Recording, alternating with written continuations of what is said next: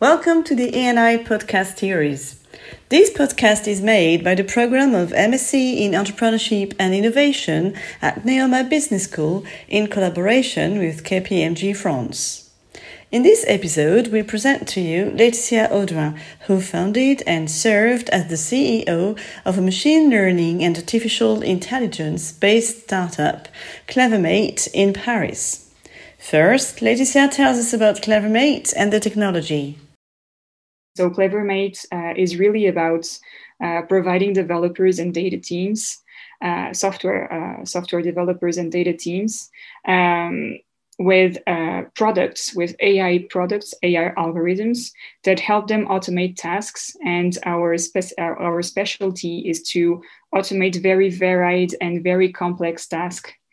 Uh, when you need to always be adapting to the context changing Laetitia then told us how her field of work is different from the existing AI based technologies.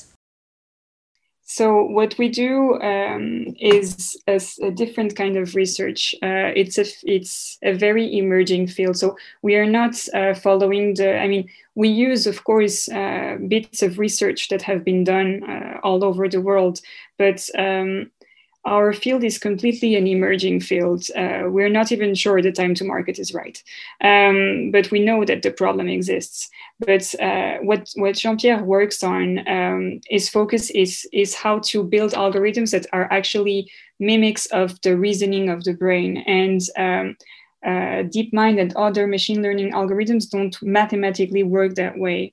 Um, they uh, it, they are actually um, I, I, won't get into the technical parts, but um, let's say that you are trying to automate a system as a whole and um, our what we believe is that that system uh, the, the, way that you are going to automate something fully should have three dimensions. One that is regular let's take the subway system for instance. Uh, the subway system you have regular or proportional tasks which are uh, as the system grows, as the network grows, you will need to adapt your, your, your automated system to the fact that you need to deal with more data. Uh, or if you have buses going, school, school buses going around, you will adapt the times, uh, the, the schedules to uh, holidays, for instance. So that the, the kind of the rule-based uh, proportion of how to automate something. Then, if you want to predict the affluence to the subway uh, on how every year, uh, uh, depending on the dates, it will vary. There will be more people during the week between 9 and 11, and then less, and then etc. You will use machine learning and deep learning. So, basically, the existing AI technologies of today.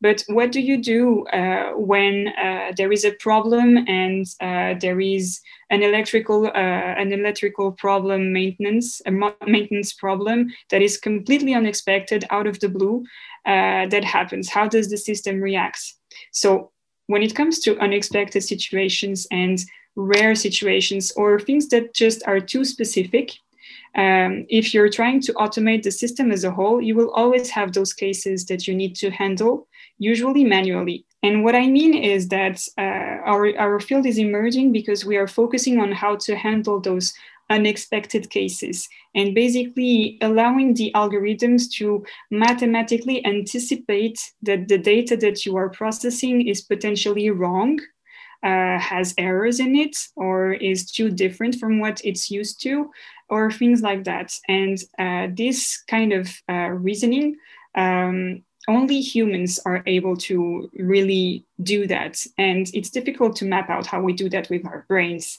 So, this is the emerging field in AI that is not even yet recognized as a proper field. There's no real name for it. We call it differentiative AI, but we, we are the only ones calling it that.